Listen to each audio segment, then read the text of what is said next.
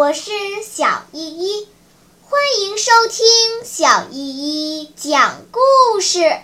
今天我要讲的故事是孩子和智慧老人。很久以前在一座高高的山顶上住着一位神秘的智慧老人。没有人知道他有多大的年纪智慧老人富有智慧，能回答任何人提出的任何问题。有一天，一个孩子来到了山顶上，找到了智慧老人。他向智慧老人请教取得好成绩的方法。智慧老人并没有回答他的问题，只是抓了一只小鸟。他问孩子说：“这只鸟被我抓住了，你说它会活着还是会死掉呢？”孩子一看，说：“如果您把它放了，它就活着。”如果您用手使劲儿一捏的话，它就会被捏死。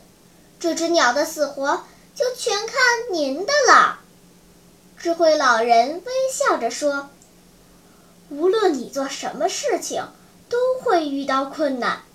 如果你能克服困难，坚持下去，就能取得成功；如果半途而废，就肯定会失败。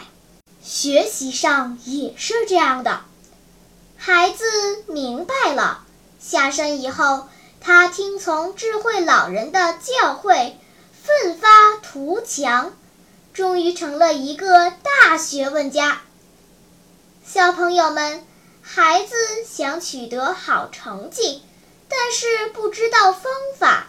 智慧老人抓了一只小鸟，然后告诉他：“命运掌握在自己手中。”故事告诉我们一个简单的道理：无论做什么事，只要努力坚持，就没有做不成的。